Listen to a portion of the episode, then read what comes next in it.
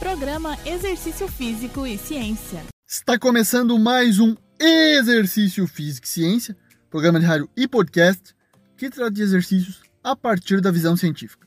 Nosso grupo de pesquisa, o LAP, Laboratório de Psicologia do Esporte e do Exercício, no Cefid da Universidade do Estado de Santa Catarina, UDESC, onde tive toda a minha formação de graduação, mestrado e doutorado, conseguiu mais uma publicação internacional, dessa vez sobre o CrossFit e os aspectos psicológicos. Já temos algumas publicações sobre lesões do CrossFit, tema que foi alvo de nossos programas de número 20 e 52, e também sobre motivação, mas agora essa publicação foi na área da psicologia do exercício de uma forma mais abrangente. E esse é o tema do nosso programa de hoje. Essa análise que conseguimos publicar é útil para entender os benefícios do CrossFit na perspectiva psicológica, já vamos ver as variáveis da psicologia que foram analisadas, mas também para entender alguns fatores que influenciam e explicam o crescimento dessa modalidade de treinamento funcional de alta intensidade que vem sendo uma tendência de prática aí nos últimos anos. Realizamos uma revisão sistemática que envolveu 34 estudos e um total de mais de 7 mil praticantes, e os estudos analisaram diversas variáveis como motivação, aderência, autoestima, atenção, bem-estar, a consciência corporal, a, o vício no exercício, o esforço, o humor, a ansiedade, a identidade social, a identidade atlética, o senso de comunidade, assim como o prazer, a personalidade, a percepção de competência corporal, assim como satisfação com a imagem corporal e saúde mental. Bom, realizamos análise desses resultados e verificamos que a prática de CrossFit aumenta a satisfação, o aprimoramento social e senso de comunidade, e motivos intrínsecos para a prática, como obter prazer, desafio e afiliação. Diversos estudos demonstraram uma elevada percepção de esforço dos praticantes, o que era esperado, pois essa é uma modalidade em que predomina a alta intensidade. A frequência semanal de treino foi relacionada a maior capital social e maior sentimento de comunidade, de pertencer a um grupo, assim como a melhor imagem corporal, ou seja, aqueles que vão mais vezes na semana treinar apresentaram melhores resultados nessas variáveis. O tempo de participação foi positivamente relacionado ao vínculo e prazer e negativamente associado ao distúrbio alimentar. Não houve associação na literatura entre a participação no CrossFit e a autoestima. Estudos observaram que os homens têm mais objetivos relacionados ao desempenho, que são mais motivados por fatores associados a desafio, a reconhecimento social, a competição, força, resistência e agilidade, do que as mulheres.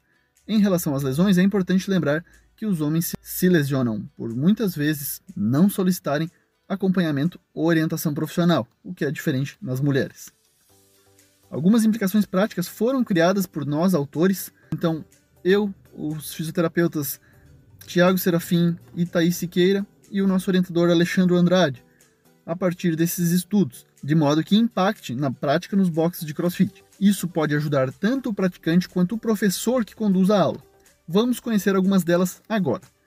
Em relação à motivação, o desafio e a diversão devem ser aspectos explorados para maior aderência e manutenção da prática, pois alguns estudos mostraram que as pessoas fazem crossfit pois se desafiam, se divertem e ainda se sentem pertencentes a um grupo. Crossfit pode ser utilizado na educação física escolar, no aprendizado de habilidades, o que seria um aspecto inovador e diferenciado nas escolas Brasil afora. Quantas pessoas que saem da escola e não sabem simplesmente agachar? Essa é uma crítica bem aplicável à realidade da educação física escolar brasileira, pois na maioria dos casos é pautada na prática de esportes, principalmente o que chamamos de quarteto fantástico, que inclui futsal, voleibol, basquete e handebol, em detrimento da vivência de movimentos naturais e humanos, como o agachamento, que a gente faz diversas vezes durante o nosso dia. Entendo que o modelo de esporte competitivo vigente possivelmente não é o melhor para o desenvolvimento da inteligência corporal. E aí vejo o CrossFit como uma boa possibilidade para aplicação dentro das escolas. Não vejo por que não fazer isso. Para quantificar o esforço, mas também a carga interna dos praticantes, podemos utilizar a escala de percepção subjetiva de esforço de Borg, que pode ser anexada na parede aí do box de CrossFit. Segundo o pesquisador Ramiz Tibana, os treinadores podem usar essa classificação da escala de percepção subjetiva de esforço, que varia de 1 a 10, para trabalhar com a prescrição da intensidade do treinamento, pois nem sempre é uma boa ideia treinar no esforço máximo, sendo boa ideia também diminuir a intensidade de vez em quando. A atenção deve ser dada para possíveis dependentes ao exercício do CrossFit, ou seja, aqueles que apresentam vício na modalidade, CrossFit pode ser utilizado para melhorar a autopercepção de habilidades, que pode impactar em positiva imagem corporal. Lembrando que essa é uma modalidade que foca na função do corpo e não tanto em sua aparência, sendo que a melhora da estética é uma consequência da prática, mas não o objetivo principal, porque o CrossFit se classifica como um treinamento funcional de alta intensidade, objetivando melhorar 10 aspectos da aptidão física, incluindo força, resistência muscular, potência, mas também flexibilidade e outros. Um forte aspecto motivacional do CrossFit é o senso de comunidade. Assim, a cultura organizacional e treinamento em grupo com vínculos deve ser ainda mais explorados. O estabelecimento de vínculos através de redes de amizade é importante no sentido de promover o suporte social nessa atividade. Novas pesquisas ainda são necessárias considerando as variáveis de humor, ansiedade, autoestima, saúde mental e também personalidade.